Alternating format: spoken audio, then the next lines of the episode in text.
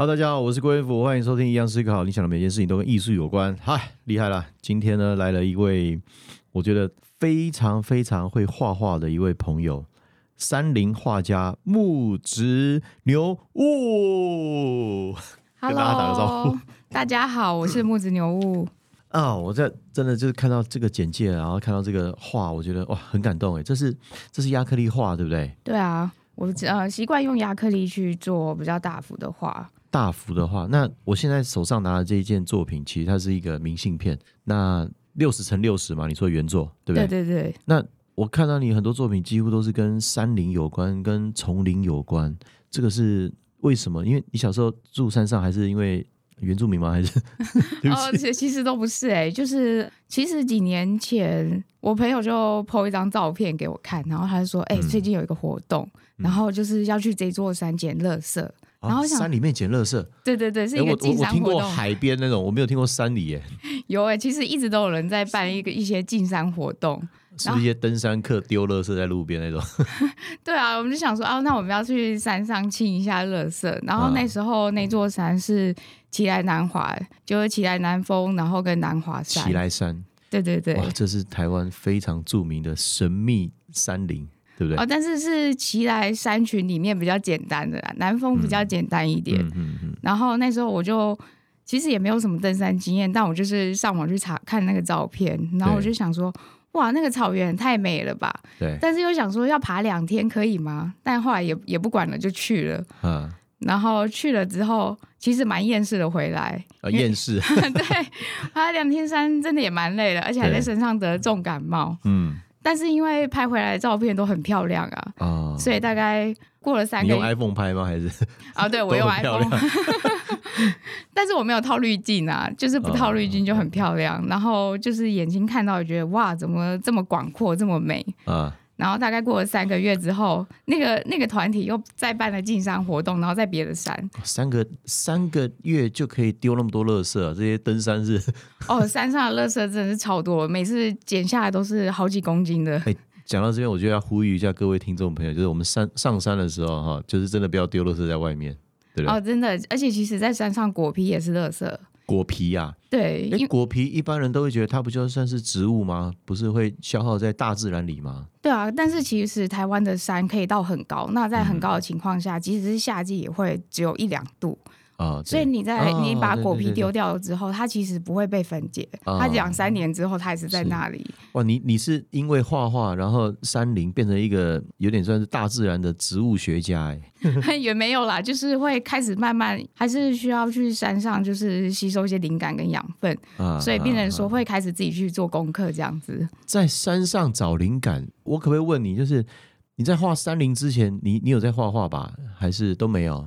呃，因为我以前是工业设计的，所以就是可能会有一些画草图啊，或是学校还是有一些比较基本的画画课，对对但是从来没有想过要当画家。对，那你现在是画家嘞？对，其实真的是因为开始爬山之后，就啊觉得台湾的山好特别哦。我我有一次在大陆的时候，唱片公司有一个宣传，它是内蒙古的，好，然后我们第一次坐飞机，他看到海，他感动到落泪，他说：“海耶，真的有海耶！”他没有看过海。对，所以所以台湾是一个蕴藏非常多自然生态，然后宝藏的一个地方。那为什么你会因为看到山，然后被感动，然后想要去画画这件事？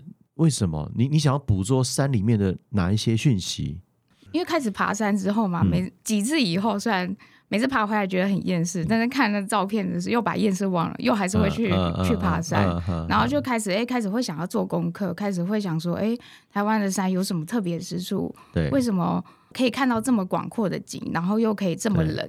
然后开始去查，才发现，哎，例如说，其实我们在爬在台湾的山里看到一些动物啊或植物啊，其实几乎都是台湾特有的。其实因为一般人听到说它这个是台湾特有的，会有点没感觉，你知道吗？因为我们不是植物学家，我们不会觉得是特有的，我们看到什么都会觉得理所当然。但是以对专家的眼光来看，这都是很特有的，对不对？对，对但我也不是专家，只是我因为开始好奇，想要了解，我才发现，哎，其实这是这些都是台湾独有的，嗯而且在一座小岛上可以有呃亚热带气候，可是你往上爬，突然又可以有寒源的气候，或是针叶林，对对对，这是一个非常难一。座高山就像是一个四季一样啊，春夏秋冬它都会有，对不对？哎，那你因为画画嘛，那你去登山啊，去爬山啊，或者是进滩什么的，你会速写吗？比如说带个 sketch 上去，用铅笔啊、炭笔啊、圆珠笔啊，whatever，其实不会耶，不会我觉得，我觉得有点做作，对不对？啊也不是因哎为，已经带很多东西上山了，我还要带这些装备上去，然后拍照打卡这样。哦，真的那个行囊真的是有点太重了，不想再带任何东西。对对对，那我觉得我一开始被感动的初心，其实就是其实就是很单纯，就是呃，当我上山之后，我看到眼前的这些，哦，我觉得很漂亮，然后很想要为它记录，就是这样而已。我们往更深的地方去谈，我们不要只讲漂亮什么的。山的魅力在哪里？呃，我觉得是呃，当我第一次爬山的时候嘛，我真的没有在台湾看过这么广阔的景色，我觉得很惊奇。嗯，一片大草原，真是很难看到一片大草原那个那个大草原是远到看起来没有边界的。哦、就像我们看海平面这样子，对不对？对对哦、好远好远，没有没有终点。你看到那个感觉是什么？那个感觉真的是会有一点感动哎、台湾有这样子的地方哎、而且它是它是我们站在我们居住的土地。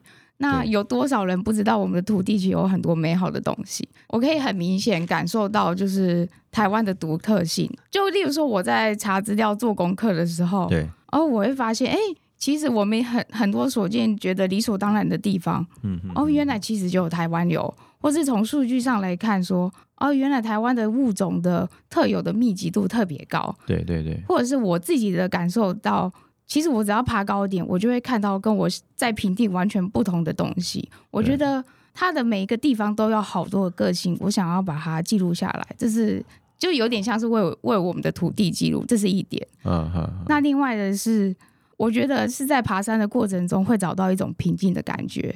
对，我觉得很呃安静哈。对我一嗯直想要把这个平静的感觉传达出去，它对我来说可以获得一种平静。那我觉得这个平静也可以带给观看的人，对，因为你的作品算是比较写实的，然后我觉得它虽然感觉是很细节、很多细节的，比较算是稍微有点写实的话了，其实，但是你就是表现出一种平静的感、安静的感觉。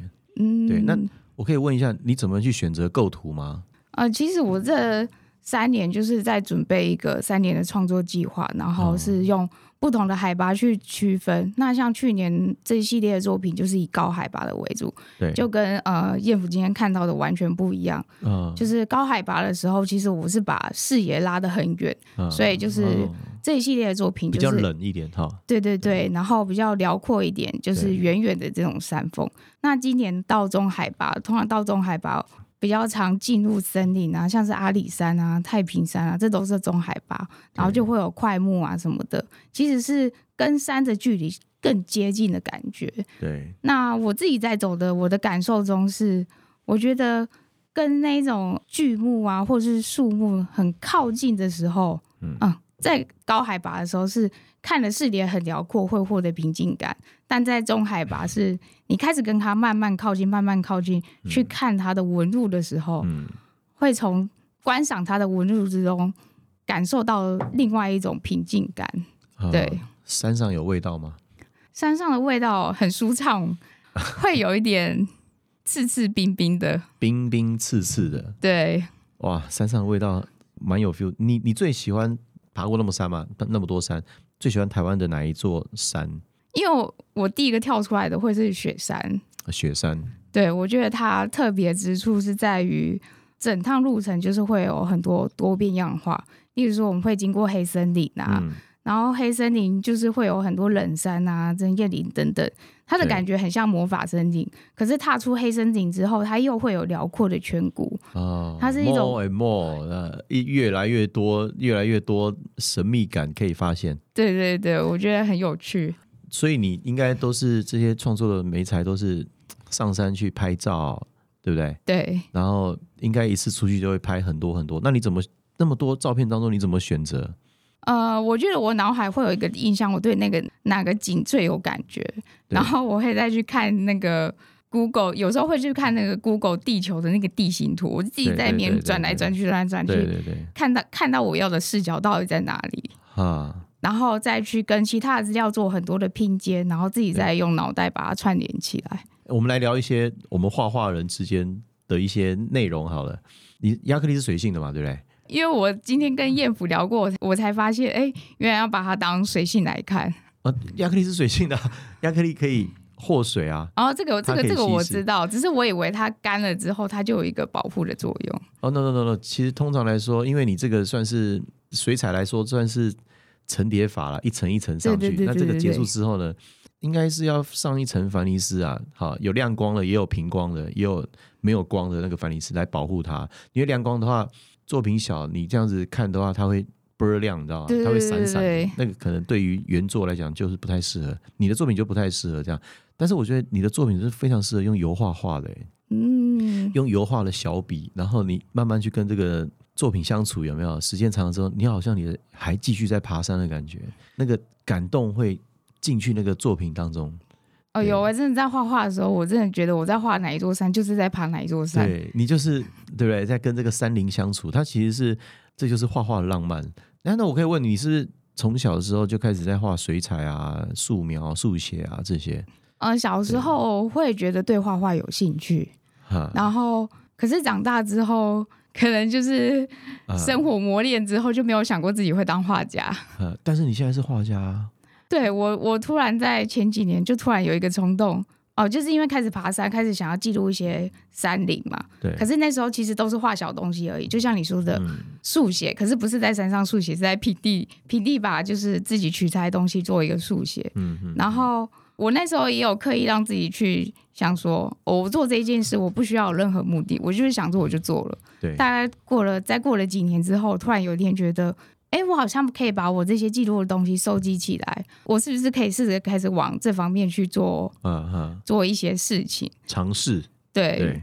所以才开始开启了这个画家之路。所以你从小就是都有画水彩啊，什么王样啊，什么雄狮，那个什么樱花牌水彩就是有时候有画过水彩啦，对，啊啊啊可是我没有特别去记什么品牌什因为因为你画亚克力就会让我想到哦，那你的基础是不是来自于素描、速写、水彩这样子？